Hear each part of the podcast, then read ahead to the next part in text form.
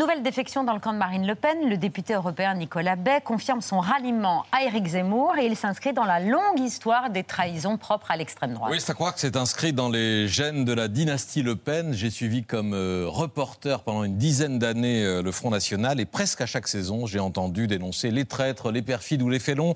Après avoir vu passer les purges, mises à l'écart ou exclusion, songez que c'est la deuxième fois que Nicolas Bay euh, quitte le mouvement puisqu'il a participé à la scission maigretiste de 99 et qu'il est le quatrième numéro 2 ou ex numéro 2 Ah à faire ses valises après Bruno Maigret, Karl Langle et Florian Philippot. Comment expliquer que le FN soit le parti le plus quitté ou le plus trahi de l'histoire politique Oh, le culte du chef, pour l'essentiel. Le culte du chef résumé par Le Pen dans une phrase qu'il avait balancée à la figure de Maigret. Il n'y a qu'un seul numéro au Front National.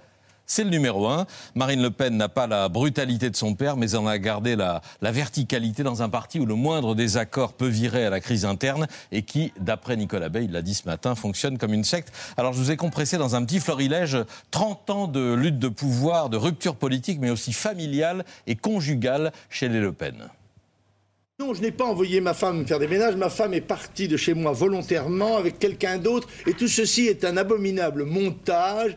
Cette trahison, appelons-la par son nom. Ce qui me différencie de César, moi je sors mon épée et je tue Brutus avant qu'il me tue. J'ai l'habitude des trahisons familiales, mais si on prend la règle démocratique, je constate que deux filles sur trois suivent leur père et lui font confiance. C'est un petit peu comme le, le mari, euh, même parfait, qui s'aperçoit que sa femme s'en va. Je veux dire que j'ai honte de que le président, du- la présidente du Front National porte mon nom. tous ceux qui ont souhaité mener, et ont pris cette route-là et mener une aventure euh, solitaire, eh bien, ont disparu.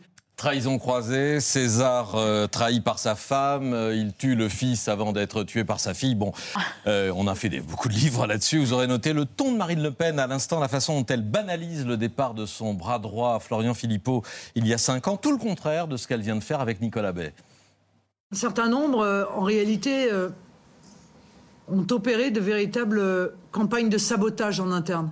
Voilà, elle a même parlé de haute trahison, on dirait du Jean-Marie Le Pen, et c'est une maladresse. On n'aurait pas autant parlé de Nicolas Bay, assez peu connu du, du grand public, s'il n'y avait eu ces, ces accusations et cette dramatisation. Pourquoi ce changement de ton? Marine Le Pen n'avait pas tort de dire que les départs du FN ont été stériles. Mais là, avec la candidature Zemmour, c'est une autre mayonnaise parce que presque tous les traîtres, anciens et nouveaux, euh, tous ces ex-FN, sauf Florian Philippot, ont rallié euh, Zemmour. Non pas parce qu'ils imaginent que le polémiste va entrer à l'Élysée dans deux mois, mais parce qu'ils sur un nouvel échec de Marine Le Pen et sur son effacement public. La chef du RN a confié que sa troisième candidature serait a priori la dernière, quand Zemmour projette une recomposition politique autour de lui, avec Union des droites et dynamitage du RN et de LR. C'est le plan B, si je puis dire, et pas seulement Nicolas B de, de l'extrême droite. Avec ses ralliements et trahisons, c'est déjà l'après-Le Pen qui se joue dans cette campagne.